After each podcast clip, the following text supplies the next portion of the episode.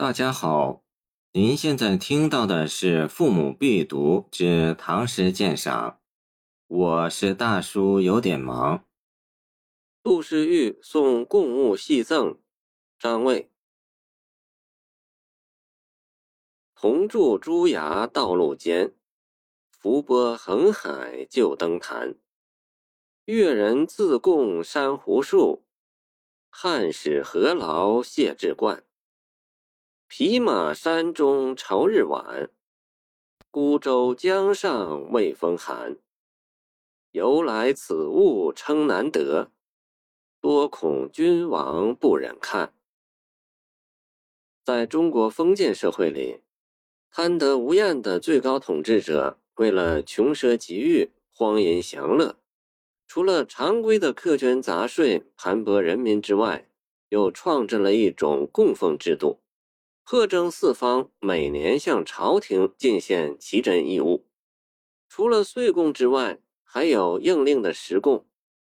这是一种虐民害物的变相掠夺。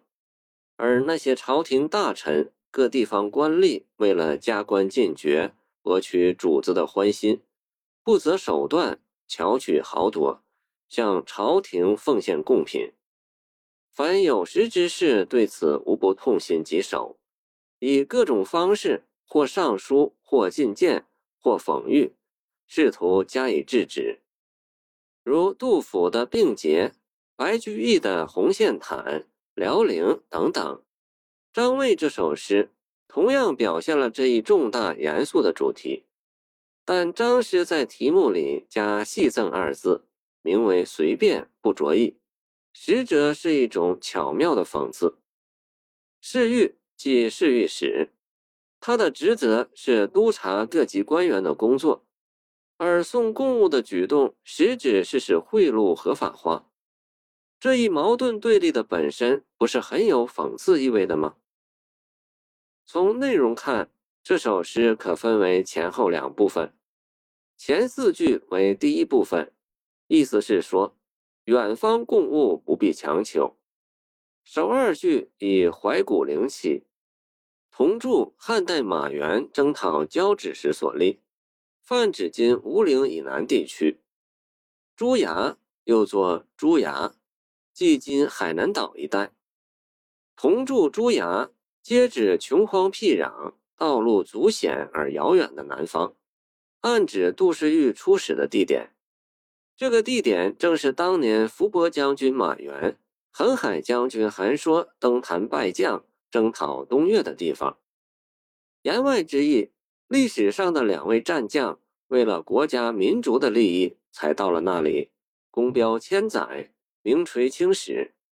而今杜诗玉为了夺取贡物，讨好皇帝，也到了那里，孰公孰私，孰尊孰卑，两两比照，泾渭分明。若说一二句是侧面讽谏的话，三四句即从正面进言。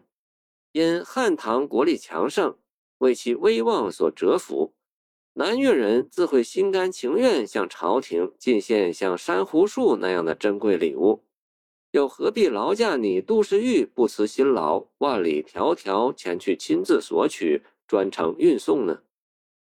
谢志冠是御史所戴的帽子，据说神阳即谢志能辨别是非曲直。故为执法御史所专，而今杜诗玉的所作所为，不是与此相悖吗？讽刺之意自在言外。后四句为第二部分，写杜诗玉冒险而求索贡物，未必为明君所喜。五六句成首句，刻写道路难三字，马精疲力尽，还要登山涉水。唯恐太阳下山赶不了路程，船孤帆无伴，还要冲破鼓浪，迎着春寒冒险行驶。两句穷极形容了获取贡物不惜一切代价，把杜氏玉的为人及其心理状态刻画得入木三分。七八句以反言若正的笔法，表面上为粉饰朝廷，为君王开脱。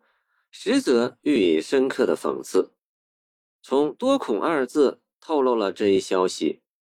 同时对杜世玉的奉迎君上、西图恩宠、专程运送难得货入都的做法亦颇有微词。这与唐代故况“圣人不贵难得货，金玉珊瑚水满恩”相类。